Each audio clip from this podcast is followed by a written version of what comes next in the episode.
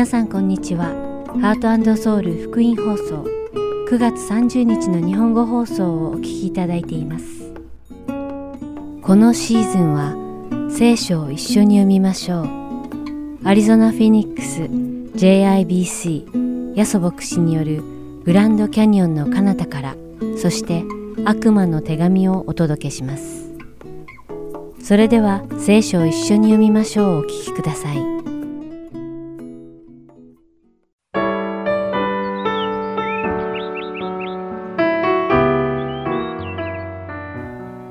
皆さんこんにちは。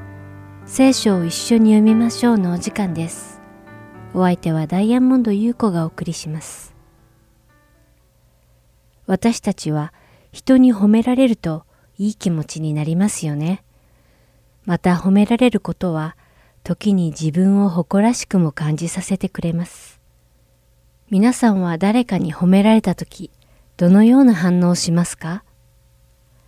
ああ、いえ、過分なお言葉を、と手を振り、その褒め言葉をぎこちない気持ちで受け取りながら否定しますか？それとも、はい、私結構得意なんです、とその褒め言葉を受け取りますか？皆さんの中には、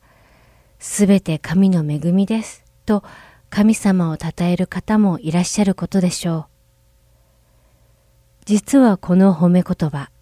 とても喜ばしいことでもあるのですが、同時に危険を伴うこともあります。褒め言葉は私たちを気持ちよくさせてくれますが、褒められ続けると思い上がってしまい、しまいには褒められることを期待してしまうようになります。いつも褒められている人が褒められなくなったとき、多くの場合、その人は気持ちが落ち込み、不機嫌になり、人によっては生きる意味さえ失ってしまうこともあるのです。今日一緒にお読みする信玄の27章には、褒め言葉に関する大切な御言葉があります。それは21節の言葉です。るつぼは銀のため、炉は金のためにあるように、他人の称賛によって人は試される。しかしこの御言葉は、キング・ジェームス版の訳によると、他人の称賛によって人は試されるの箇所を、他人が人のことを言う言葉によってその人は評価されると書かれています。ここで使われている価値という言葉は、その人がどれだけ評価されているかという意味にあたります。このように訳し方によっては誤解を生む可能性もあるのです。しかし、聖書の原本によると、他者によって評価されるとは書かれていません。ヘブル語では、ルツボは銀のため、ロは金のためにあるように、人は称賛によってとあります。ですから、本来の意味を訳すのは難しいのです。しかし、キング・ジェームス訳の信玄17章3節に似たような言葉が書かれています。銀にはるつぼ、金には炉。しかし、人の心を試すのは主。もちろんその人の価値はどれだけ周りから評価をもらうかで測れるのかもしれません。しかし、聖書の御言葉が意図するところは、人がどのようにしてその価値が試され、認められるのは神様によってであり、その結果として他人から称賛として認められることなのです。金や銀は炉の火によって磨かれ、それが本物の金であり、銀であることが証明されます。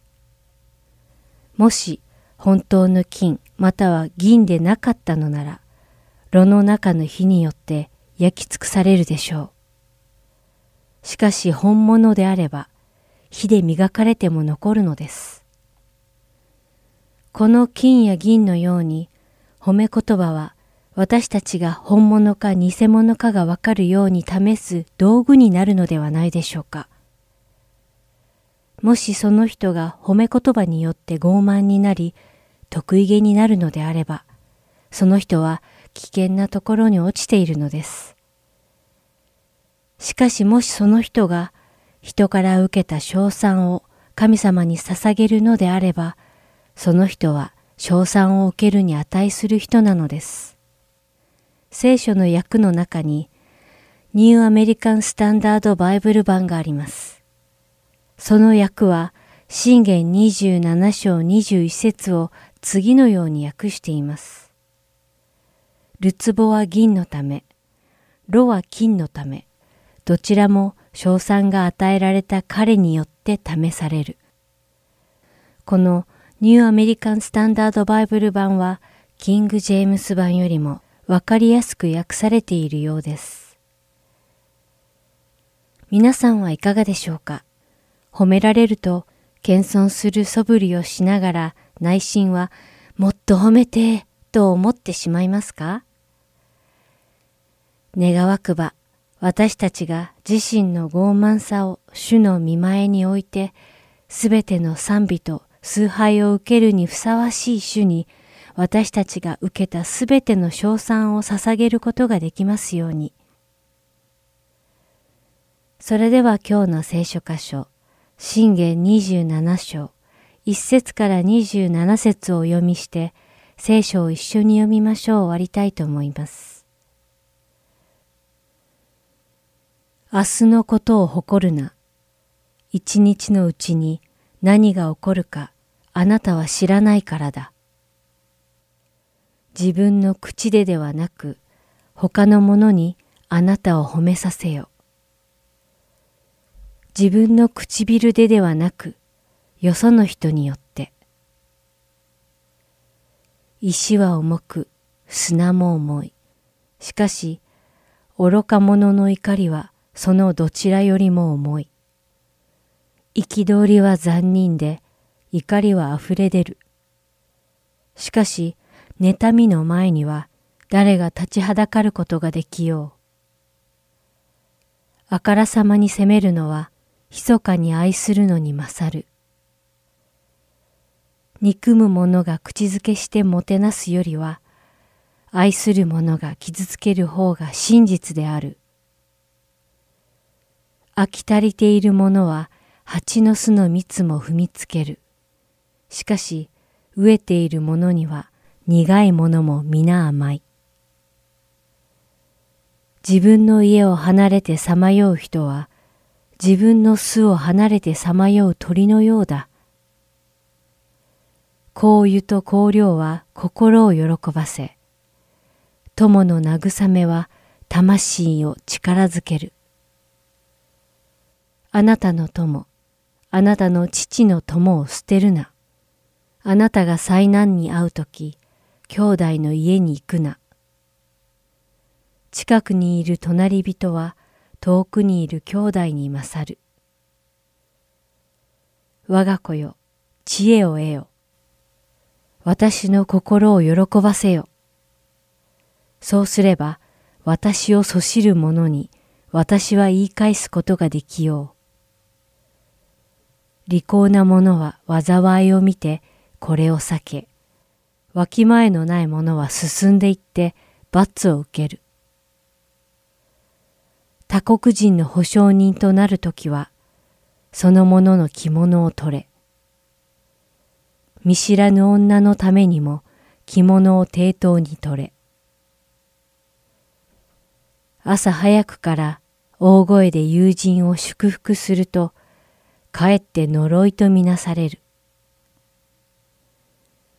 長雨の日に滴り続ける雨漏りは、争い好きな女に似ている。その女を制する者は風を制し、右手に油をつかむことができる。鉄は鉄によって研がれ、人はその友によって研がれる。一軸の木の番人はその実を食う。主人の身を守る者は誉れを得る。顔が水に映る顔と同じように、人の心はその人に映る。黄泉と滅びの淵は開くことがなく、人の目も開くことがない。るつぼは銀のため、炉は金のためにあるように、他人の称賛によって人は試される。愚か者を臼に入れ、杵でこれを麦と一緒についても、その愚かさは彼から離れない。あなたの羊の様子をよく知り、群れに心を止めておけ。富はいつまでも続くものではなく、王冠も世々に続かないからだ。草が刈り取られ、若草が現れ、山々の青草も集められると、子羊はあなたに着物を着させ、ヤギは畑の代価となる。ヤギの父は十分あって、あなたの食物、あなたの家族の食物となり、あなたの召使いの女たちを養う。今日も聖書を一緒に読みましょうにお付き合いいただきありがとうございました。お相手はダイヤモンド優子でした。それではまた来週お会いしましょう。さようなら。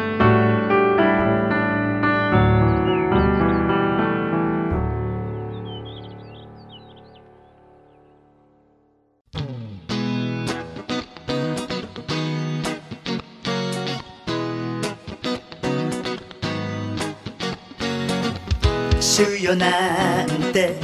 言えばいいでしょう。命与え救い与えた主よあなたに全て捧げる皆のため。光となります。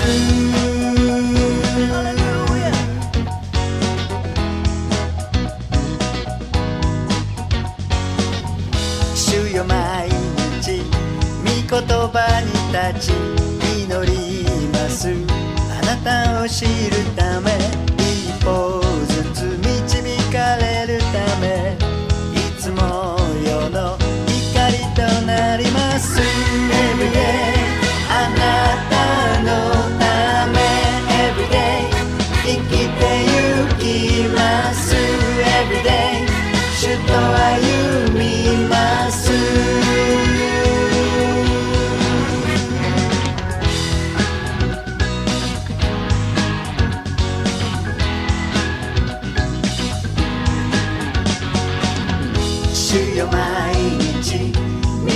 言葉に立ち祈ります。あなたを知るため一歩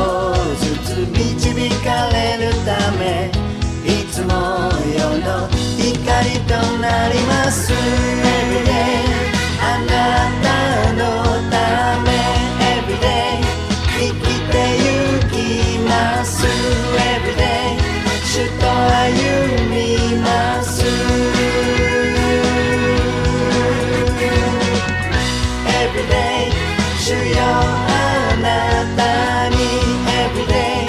従います。Everyday 主と歩み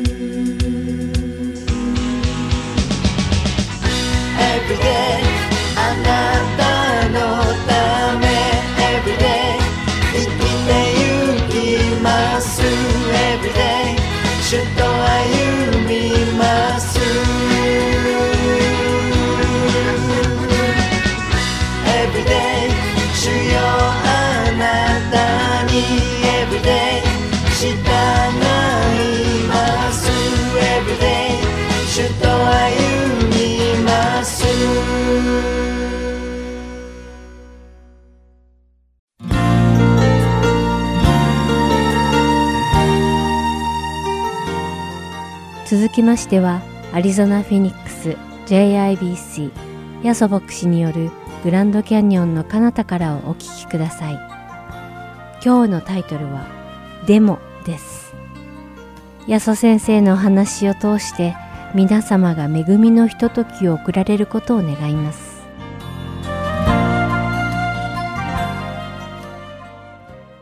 今日はですね、ずっとですね、8月続いてきた縦翼シリーズの最終回にあたります。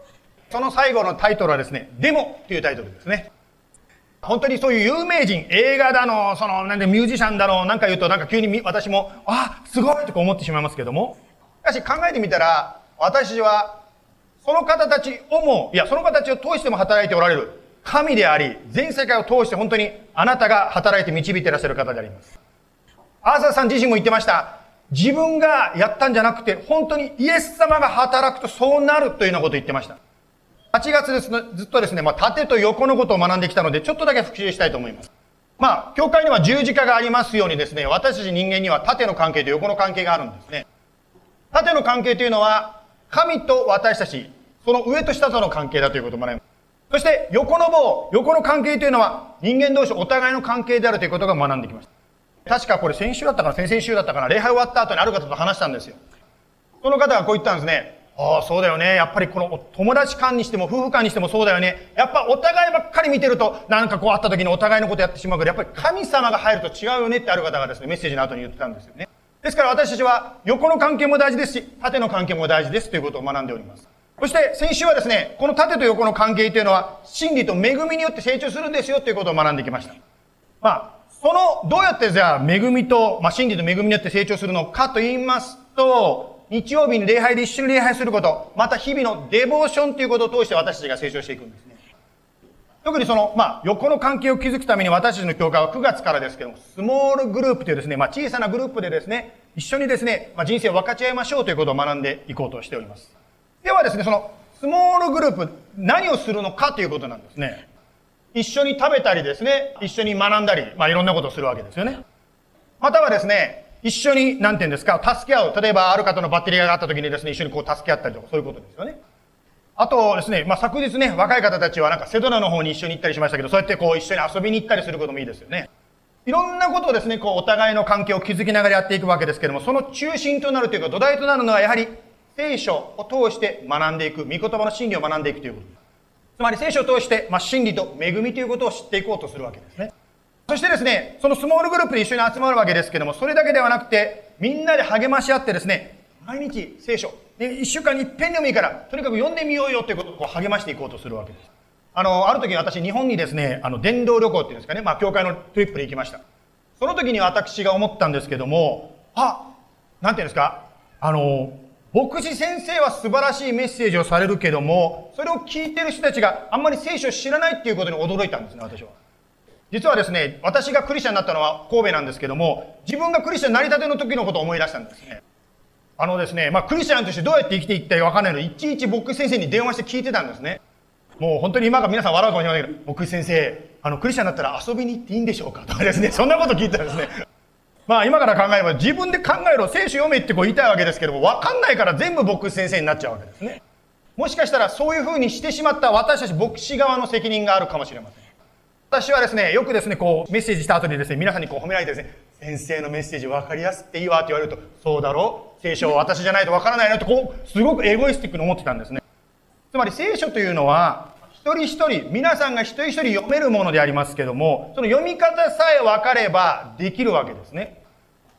ですから私たちはスモールグループを通して日々デボーション、つまり聖書を読んだり祈ったりしていきましょうということをみんなでこう一緒に練習していきましょうということをやろうとしてるわけです。しかしいきなりですね、聖書だけ渡されてもですね、今まではもう分かんなかったのに、いきなり9月からやるって言われてもできないわけですよ、簡単に言うとね。そこでですね、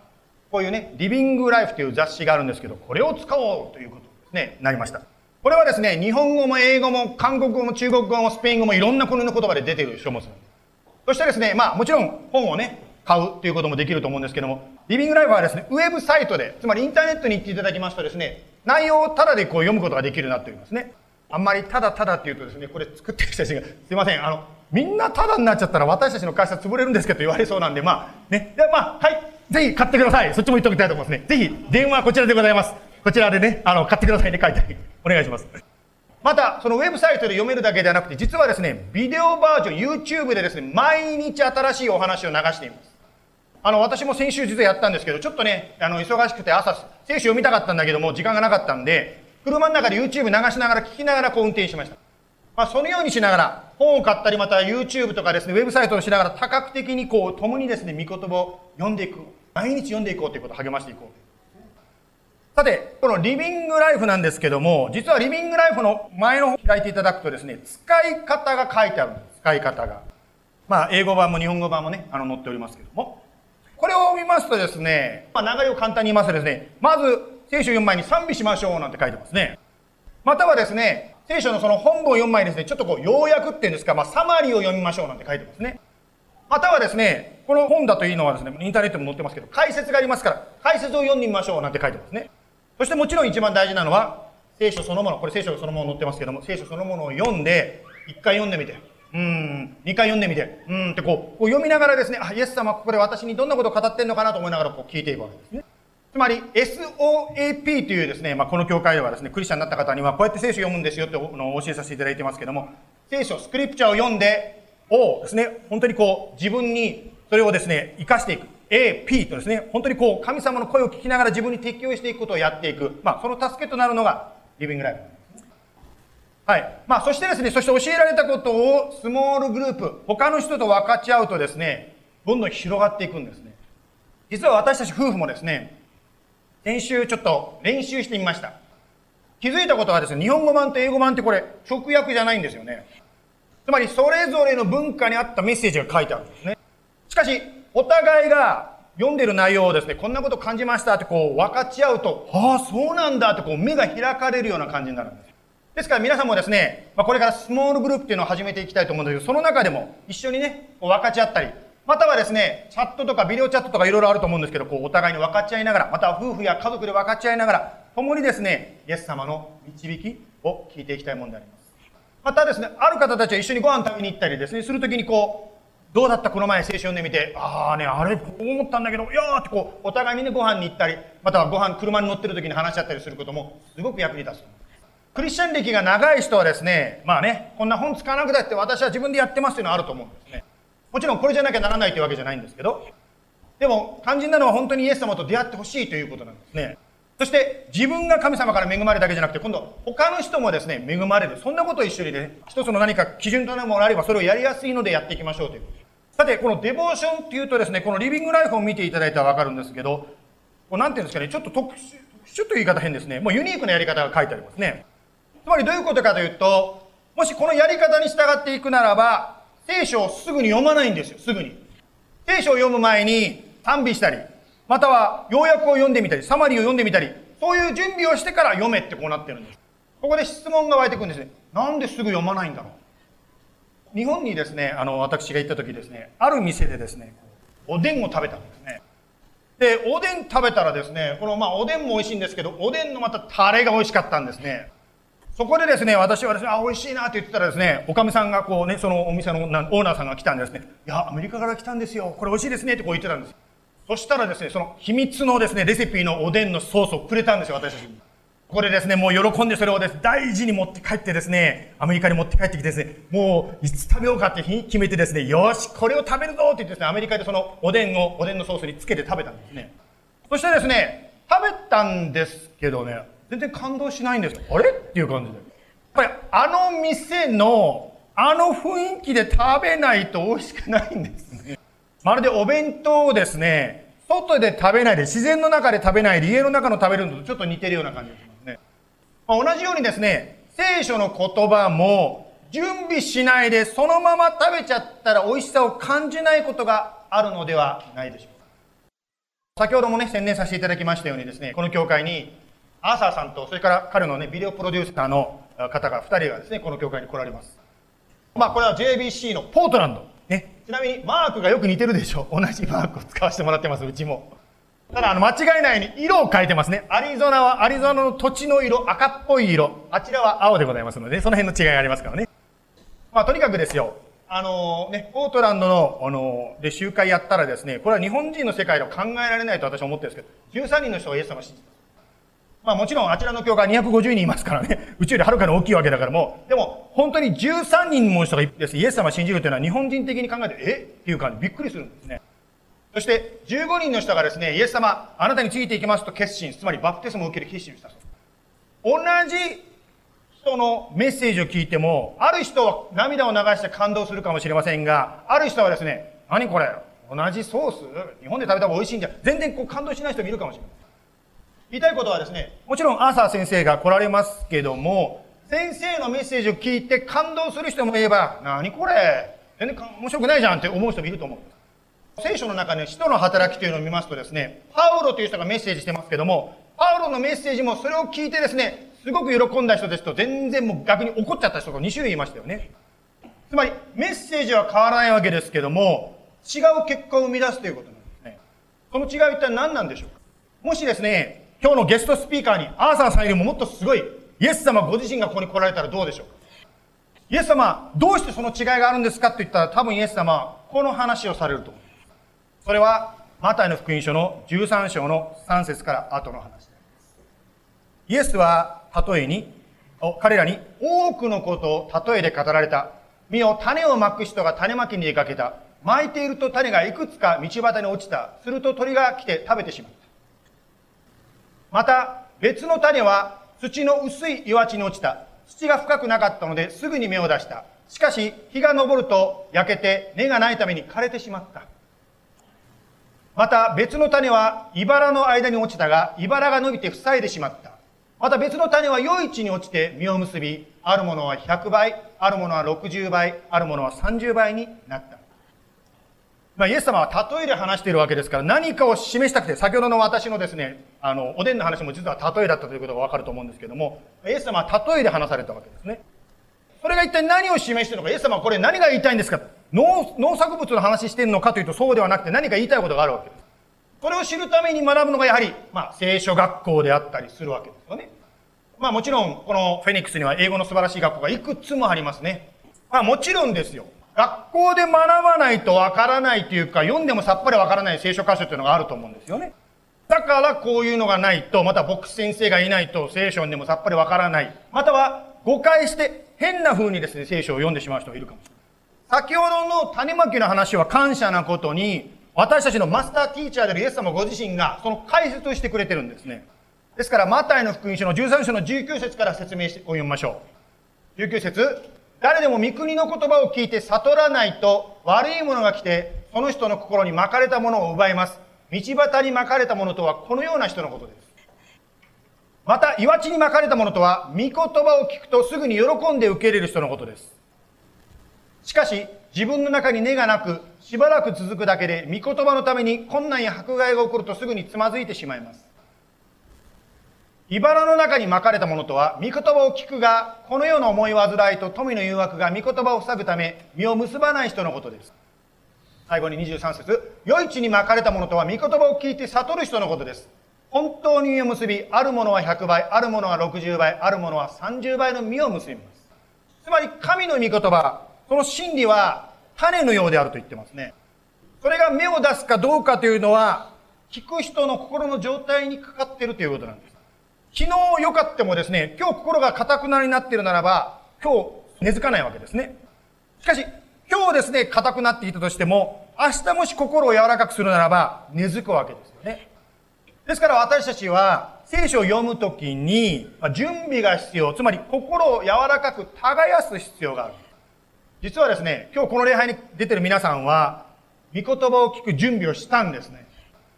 つまり、まあ、ヒロさんがね、今日ワーシップのリードしてくださいましたけども、ヒロさんがリードしてみんなで歌いましたよね。以前ですね、昔の私はですね、このね、牧師先生のお話の前に、どうして教会で歌を歌うんだろうと思ってたんですね。私はですね、あ、歌を歌うのは、まあ、時間潰しって言ったら悪いですけど、まあ、牧師先生が出てくる前の、こう、なんて言うんですかね、まあ、歌でも歌って牧師先生が出てくるの待ちましょうか、みたいな、こう、こういう感じだったんですね。しかし、後になって分かってきたんですけども、実は、歌を歌ってること、賛美というのが礼拝なんです。実はですね、黙示録という聖書の一番最後の書物に、天国の礼拝の姿が書いてあります。天国に行きますとですね、賛美しかない。つまり説教ないんだよ、説教が。つまり、天国に行くと私、牧師は職業がなくなってしまう。失業してしまうんですね。ですから皆さんも話聞きながら、先生、早く終わんないのと思ってる方、天国に行ったらもう聞かなくて済みますよ。しかしですね、この賛美も、ただ歌ってる賛美と、礼拝する賛美ってこう違うんですよね。まあ、複数の方から聞いたんですけど、JCPN というね、集まりをね、今年私たちはホストさせていただきましたね。何人かの方が言ってたんですけど、こう、イエス様を目の前で礼拝しているような感じでしたってこう言ってくださった方がいるんですね。つまり、歌う賛美、ただの歌としての賛美と礼拝としての賛美の違いというのがそこにあるな、その人たちは感じたんだなと私は思いました。つまりですね、まあ、歌う賛美、歌う礼拝、歌う賛美というのはどういうことか言いますと、例えば、楽譜通りにちゃんと歌ってるかなとか、まあ、音楽的にどうなっているかなとかですね、まあ、そういったそういったことに中心がいくと思うんですね。しかし、礼拝としての賛美というのは、どっちかというと、歌ってる人たちの心がどれだけオープンになってるか、イエス様の前に心が開いてるかにフォーカスがいくわけですね。まあ、かつてですね、アメリカでまリバイバルを起こした時にですね、その牧師先生との話をですね、読んだことがあります。その、その時はですね、牧師さんは御言葉を語るけど、牧師さんと組んでですね、本当に素晴らしい賛美リーダーがいたようである。そして賛美リーダーがですね、賛美を導くわけですね。しかしですね、賛美が本当に神様の前に礼拝になるまで牧師先生はメッセージしなかったそうですね。まあ私たちはですね、賛美することを通して少しずつ少しずつ自分の頭を捉えていたいろんななこと、特にこの世的なこととかいろんなことから少しずつ離れてイエス様にこう心を開いていく、フォーカスしていく。まあ具体的に言いますと、賛美というのはですね、もちろんミュージックね、それぞれの好みがあると思うんですけども、しかしメロディーはですね、それぞれの世代、それぞれの文化の好みっていうのがあると思います。まあある方はクラシック調のですね、賛美が好きな方いらっしゃるかもしれない。またある方はゴスペル調のですね、私がやっても全然合わないんですけど、まあゴスペル調のね、賛美が好きな人もいると思うんです。まあある方はですね、演歌調の賛美が好きな方いらっしゃるかもしれない。またはですね、ラップ調のですね、特に若い方なんかの聴いてる音楽聴くとですね、もうラップ調になってですね、私はとてもじゃないけど口が追いつけませんけど、その速さに。音楽、音はですね、それぞれのジェネレーション、それぞれの心に触れるものがあると思うんですけども、肝心なのは、あなたや私が口で何を告白しているかであります。例えばですね、賛美しながらですね、神様、あなたに全てを委ねなすとこう歌ってたとしましょう。口で言いながら自分で聞いてみてください。本当にあなたはイエス様に委ねてますか？ああのこと委ねなかったなと気づくならば、賛美の中でですね、イエス様とこう祈るわけですね。もちろん、大声出し祈り出すとですね、ヒロさんからせっかく歌ってるのに、あなたの祈りの声の方が大きくなっちゃうかもしれないので、まあ、心の中に祈っていただきたいわけですけども。またですね、神様すべてを導いておられるとこう歌ってるとしましょう。しかし、口で言いながら、ああ、だけど、いや、実はあのことはちょっと信頼できないんですということに気づくかもしれない。そのように神様が祈れ、導くときにですね、私たちは祈っていく。これが生きた信仰につながっていくんですね。先週ですね、あの、ある方が精密検査を受けたんですね。なんでかわからないですけども、その僕、終わった後にですね、終わった次の日からすぐにですね、お医者さんから電話がかかってきたんですね。そのニュースを私聞いた時に、あ、これはひどい問題だ。医者さんがですね、次の日にすぐ電話しているということは、これは緊急手術しなきゃいけない相当ひどいもんだと思ったわけですね。ところがですね、ちょっとまあ電話の関係があってですね、そのお医者さんの電話が取れなかったそうです。この時ですね、私はもうこれは祈る時だと思ってですね、祈り始めたんですね。もちろんね、頭の中ではですね、まあ、どんなひどいこと言われるかなとか思ったんだけども、そのことをイエス様あなたに委ねて、どうぞ癒してください。どうぞ何にもないように、まあそういうことがあり得るのかなと思いながらも、でもそんなことも主に委ねて、主をどうぞ癒してくださいとこう祈ってたんですね。そしてその祈りが終わったらですね、すぐにまたその方から連絡来てですね、今ですね、お医者さんが電話がありましたってこう連絡来たんです。祈った後なんですけども、私はですね、あ、どんなすごいことをその人が言うのかなと、もう、もうなんか半分も恐れながら聞いたんです。そしたらその人が言ったんですよ。何も問題ない。ああ、イエス様の前に本当に祈るとき、そういうことが起こるんだなっていうことを改めてですね、あの、教えられます。これに私は聖書を読む前に賛美を歌う中で心を耕していく。つまり自分が気になっていることを自分でそれを抑えてですね、絶対 it must be worse と思わないで、その思いをイエス様に捧げていくんです。イエス様、お委ねします。あなたの答えをお聞かせください。ヤコブという人はですね、まあ、この心を耕すということに関してこのように言いました。ヤコブの1の21。ですから、すべての汚れや溢れる悪を捨て去り、心に植え付けられた御言葉を素直に受け入れなさい。御言葉はあなた方の魂を救うことができます。あなたや私がもし素直に聖書の言葉をそのまま受け入れるならば、信じるならば、その言葉はあなたや私を救うことができる。言い換えるならば、もしあなたの持っている考え、また他の人から言われる考えと、聖書を通して語れるイエス様の答えが違う場合は、イエス様の言葉に素直に信じましょう。従いましょう。ルカの福音書の5章の4節にこういう話がありますね。話が終わると、シモンにイエスは言われた。深みに漕ぎ出し、網を下ろして魚を取りなさい。5節するとシモンが答えた。先生、私たちは夜通し働きましたが、何一つ取れませんでした。でも、今日のタイトルですね。でも、お言葉なのですので、網を下ろしてみましょう。まあ、シモンさんはですね、もう一晩中努力した。自分としてはもう精一杯のことをやったけども何も起こらなかった。でも、イエス様のお言葉なので、網を下ろしてみましょうと言って行動したわけです。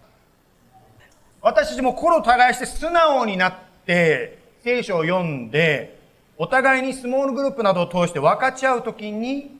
真理と恵みを成長するということです。ではお祈りしましょう。イエス様、今日こうしてあなたの話された例え話、種の例え話から共に学んでまいりました。種がまかれるとき、つまりあなたの御言葉がまかれるときにいろんな反応がある。心の状態にかかってるんだということを学んでまいりました。もし、どんなに過去に無事を結んだ人がいたとしても、心を堅くなにしてしまうならば、せっかくの種が育つことができません。どうぞ私たちが何歳になっても、どれだけ体験しても、いつも柔らかい心で御言葉を聞くことができるように助けてください。そして、本当に一緒にこう友がいること、ありがとうございます。その友から本当にあなたの語りかけを聞いていきたいと思います。こうしてイエス様、あなたの前に、本当に共に耕すことを通して受ける力を、この秋、拝見させてください。また、今日学びましたけども、本当に今週、個人的に聖書を開くときに、どうぞあなたが語ってください。触れてください。賛同を与えてください。感謝を持ってイエス様のお名前によって祈ります。アメン。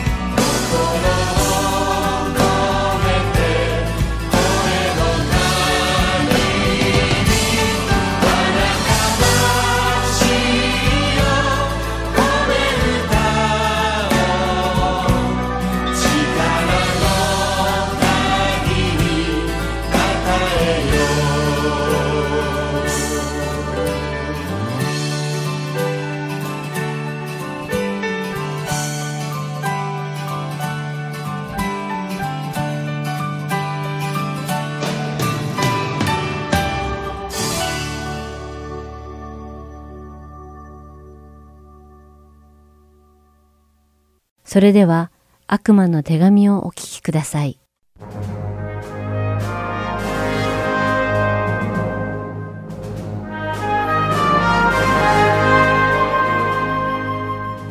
ハートソウル福音放送のリスナーの皆さん、こんにちは。新しい番組、悪魔の手紙へようこそ。横山まさるです。現代最高の弁証法神学者として知られる C.S. ルイスが書いた物語、悪魔の手紙を読んで、サタンがどのように私たちクリスチャンを惑わせ、神の道から外れさせようとするのかを学び、その謀略に引っかからないように、どのように対処したら良いのかを学んでいきましょう。さて、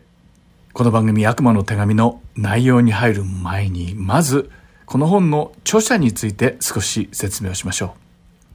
彼の名前は C.S. ルイス。本名はクライブ・ステーブルズ・ルイスで、1898年に生まれて、1963年に逝去しています。この C.S. ルイスは、20世紀の知的巨人の一人として数えられており、現在でも最も影響力のある作家だと言われています。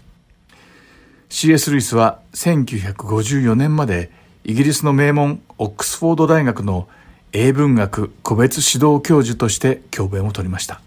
そしてその後、ケンブリッジ大学の中世ルネッサンス文学部長に満場一致で選び出され、引退するまでその職を務め上げました。また、C.S. ルイスは作家としても30冊を超える著書を残し、世界中の読者を魅了してきました。そして今でもその魅力は色あせることなく、毎年何千人もの新しい読者が生まれ、彼らを夢中にさせています。代表的な作品には、キリスト教の聖髄、三部作の別世界物語、天国と地獄の離婚、悪魔の手紙、そして世界中の老若男女を虜にした古典的作品のナルニア国物語などがあります。特にナルニア国物語はこれまでに全世界で1億部を売り上げており、3部作として映画化もされています。そして今もなお小さな子供たちから大人までその根強い人気を誇っているのです。さて、神学者、そして作家としても有名で素晴らしい経歴を持つ C.S. ルイスの悪魔の手紙は、1942年に出版されて以来、世界中で数百万部を売り上げ、キリスト教神学の歴史に金字塔を打ち立てた作品です。また、風刺の傑作とも評され、天におられる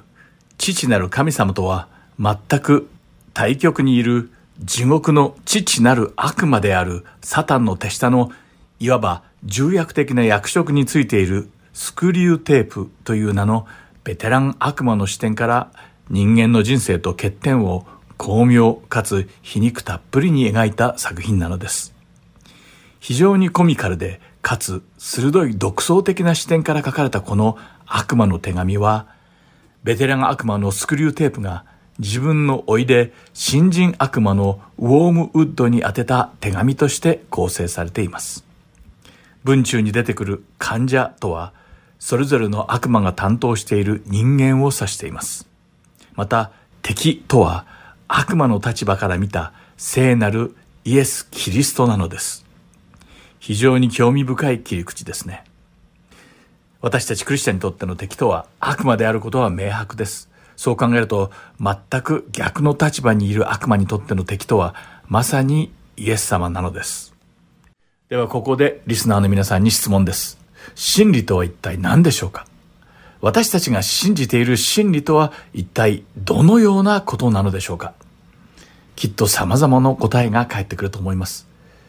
辞書に書かれた定義をそのまま言う人や真理の属性に関して語る人もいるかもしれません。また人は必ず死ぬとか、太陽は東から昇って西に沈むというような一般的で普遍的な自然の法則を挙げる人もいるでしょう。しかし、最近の若者の意見は違うようです。彼らのほとんどはそもそも真理などというのは一体なぜ重要なんだと言って嘲笑するのです。おそらく彼らにとって真理とは全く興味のないことで議論する価値さえない問題なのです。ちなみに今爆発的に広まっている人工知能ソフトチャット GPT などの台頭によって予想される近未来では真理と偽りの境界線が曖昧となり嘘か本当かもわからないような社会となることが懸念されています。そのような社会では私たちが知っている自然界における動植物などに関する重要な価値観や概念などに対してもきっと相対的な立場を取ることになるのでしょう。しかしここで忘れてはならないのは真理というものは相対性など全くないということです。この件に関してはまた後ほどより詳しくお話しすることにして次に進みましょう。さて、人工知能の急激な台頭という問題を除外して考えてみても、今の世代がごく基本的な真理をどう扱ってよいのかわからないという事実は否めないのです。今の若者たちは、真理を追求しようとせずに、やたらと専門的な言葉を並べ立て、薄っぺらで表面的な思考だけを用いて、物事を理解したというふうに捉えている状況なのです。さて、一般的に言って、人々は何らかの見返りを期待できないことに時間を割くことはしません。他人より少しでも抜きんでるために勉強や仕事、そして自己能力の向上のための努力をしなければならず、暇な時間などないのです。忙しい仕事をこなし、学業では良い成績を収めなければならず、自分の経済状況の管理をしながら日々の支払いにも追われています。その他にも健康状態を維持するために運動し、栄養を考えてサプリメントを摂取し、家庭菜園で無農薬の野菜を栽培したりするのです。さらに SNS などにも精力的に参加し、インスタグラムやフェイスブックを常に更新し、YouTube や TikTok などで動画をチェックしては、最新の情報をいつも頭に入れておく必要があるのです。また、友人たちとの良好な関係を保つための親睦会や同好会活動も重要です。このように現代に生きる世代の暮らしはいつでも本当に多忙なのです。そしてサタンは、この世代の人々の生活が非常に忙しいと感じていることを知って喜んでいるのです。なぜなら、このような慢性的な多忙さは真理や虚偽について深く考えること自体を贅沢で難しいものにしてしまっているからです。また YouTube や SNS を通じて人々が見聞きする多くの動画や情報は私たちの心を極めて散漫にし、汚染し、混乱に陥らせているのです。その結果私たちは真理に集中することができなくなり、自分の周りで何が起きていて、それが一体何を意味するかについて真剣に考え、検討する能力さえ急激に失われつつあるのが現状なのです。ふとした瞬間に生と死、罪と罰、また永遠や普遍性について思いを巡らすこともありますが、溢れ返る情報によってその思いは埋もれてしまい、過剰な外的刺激を受けることに慣れてしまった感性がこのような考えをすぐに打ち消してしまうのです。このようにして今の時代を生きる人々は目まぐるしく移り変わる膨大な感覚的刺激や情報の中で受動的な体験だけが実際の人生であるかのように錯覚して生きていくことになり、それに疑問さえも感じないのです。私たちが現実だと把握していることが一体何なのかを深く考える心の余裕さえも失われてしまうのです。そしてこれは本当に有識問題なのです。もし数日前にあなたの大腸に小さなポリープが見つかり、その切除の手術をしたとしたら、その後は健康のために何を食べようかとか、生活習慣の見直しについて考えるようになることは極めて自然です。しかし、自分たちが毎日犯している罪やその報いについて考えることは稀であり単なる観念的なものになってしまっているような記載します人は必ず0歳で生まれてくるのですが死ぬ時には必ずしも年功序列が守られるわけではありません。多くがそのことを理解して受け入れているにもかかわらず、なるべく死後のことは考えないようにしている気がします。また人間には肉体があり、さらに魂があることにも気づいているのに、天国や地獄の存在を受け入れている人は稀です。しかし時として無神論者が突然神様を信じるようになる瞬間があります。それはまるで俳優が演じているかのように見える時もあります。罪深いことを行っていても、良いことが起きている間は徹底的に無神論者を決め込み、神様などいないと主張します。しかし、いざ悪いことや災難が降りかかると、突然神様を信じるようになり、神様を求め、そのくせ全てが思い通りにならないと理不尽に神様を恨んだりするようになるのです。このような人たちは神様がおられることをなんとなく根源的には理解して認めているにもかかわらず、父なる神様が一人子イエスをこの地に送られて全ての罪を消し去り、十字架の上で殺された後、私たちのために再び生き返らせてくださったということがどうしても受け入れられないのです。このように自分の頭上に広がる大空を知りながら、それを手のひらで見えないように隠すことで、空なんて存在しないと主張するような馬鹿げたことを平気で行っているのに気づいてさえいないのです。さて、前置きが随分長くなってしまいましたが、この番組の主題である C.S. ルイスの著書、悪魔の手紙の最初の一部分を読んでみましょう。私はかつて大英博物館で読書をするのが好きな健全な無神論者の感情を受け持っていた。ある日いつものように彼が座って本を読んでいる時私は彼の頭の中の思考回路が間違った方向に進み始めているのを見た。もちろん敵は一瞬にして彼に迫っていたのだ。私は自分がどこにいるのかも気づかないうちに20年もかけて行ってきた私の仕事が彼の中で崩れかけ始めているのを見たのである。もしここで私が正気を失って議論による防衛を試みていたならおそらく私は破綻していたはずだ。しかし私はそれほど愚かではなかった。この時私は彼の中で最も脆弱で制御しやすい部分に即座に働きかけ、そろそろ昼飯でも食べたらどうだ？と提案したのだ。敵はおそらく、これは昼食なんかよりもはるかに重要なことだと反論したのだろう。少なくとも私が全くだと囁きかけた時の敵のセリフはそうだったに違いないと確信している。私が彼の頭の中に、これは昼前に取り組むにはあまりにも重要すぎることではないかと言うと、私の患者は目に見えて明るさを取り戻したのだ。さらに、昼食後に戻ってきて新鮮な気持ちで取り組んだ方がいいと私が付け加えた時には、彼はすでに半分出口のドアに向かって歩きかけていたのである。お分かりいただけただろうか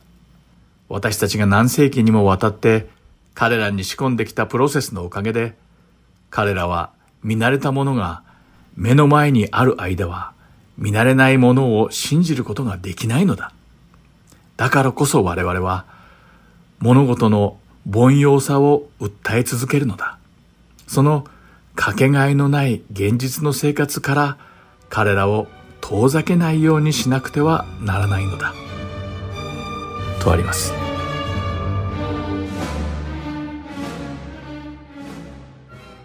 C.S. ルイスはこの本の中で人間に福音が伝わらないようにするために悪魔が行うあらゆる手段や努力を具体的に挙げていますイエス様が真理を語られる時悪魔はそれを聞いている人がそのことについて考えられないようにその人の認知能力が五感で捉えられる範囲の現実を超えられないように絶えず妨害するのです。そしてもしその時悪魔の妨害が成功すると、結果的にその人は現実的で見慣れたこと以外は理解しようとさえしなくなるのです。聖書に書かれたペテルの手紙第一の第5章の8節から9節を読んでみましょう。そこには、身を慎み、目を覚ましていなさい。あなた方の敵である悪魔が、吠えたける獅子のように食い尽くすべきものを探し求めながら歩き回っています。固く信仰に立って、この悪魔に立ち向かいなさい。ご承知のように、世にあるあなた方の兄弟である人々は同じ苦しみを通ってきたのです。とあります。私たちの敵は常に私たちを監視し、好きあらば飛びかかろうとその機会を虎視眈々と狙っているのです。ですから私たちは彼らの攻撃の存在に気づき、気を引き締めて目を覚ましていなければならないのです。そしてそのためにはいつも真理について思いを巡らし、真理について考え、真理を信じることが大切なのです。そしてここで言う真理とは、世間一般で言われている現実や事実に明確に合致するもの、または普遍的に適切な命題の一つ、などといった観念的なものではありません。真理とは観念ではないのです。真理とは私たちの主イエス・キリストご自身のことを指しているのです。主は真理を伝えてくださる方ではなく、主イエスこそが真理そのものだからです。ヨハネの福音書の第14章6節のイエスは彼に言われた。私が道であり、真理であり、命なのです。私を通してでなければ、誰一人父の身元に来ることはありません。と書かれている通りです。では私たちが考える現実とは一体何でしょうか？私たちが信じている真理とは一体何なのでしょうか？それはイエス様でしょうか？皆さんがこの一週間自分たちの考えの中に邪悪な者たちによって撒き散らされた嘘や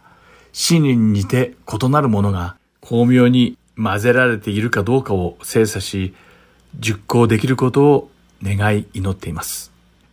最後までお付き合いくださってありがとうございます。今回はここまでです。また来週、悪魔の手紙でお会いしましょう。お相手は横山まさるでした。さようなら。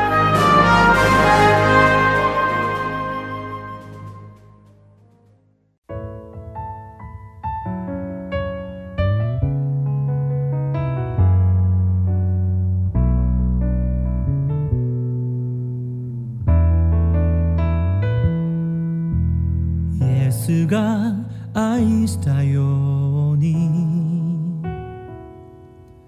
私たちも愛し合う。その愛の中で枝となる時多くの実を結ぶ。イエスが愛したように。私たちも愛し合う。人が友のため命を捨てる。ほどの愛はない。共に支え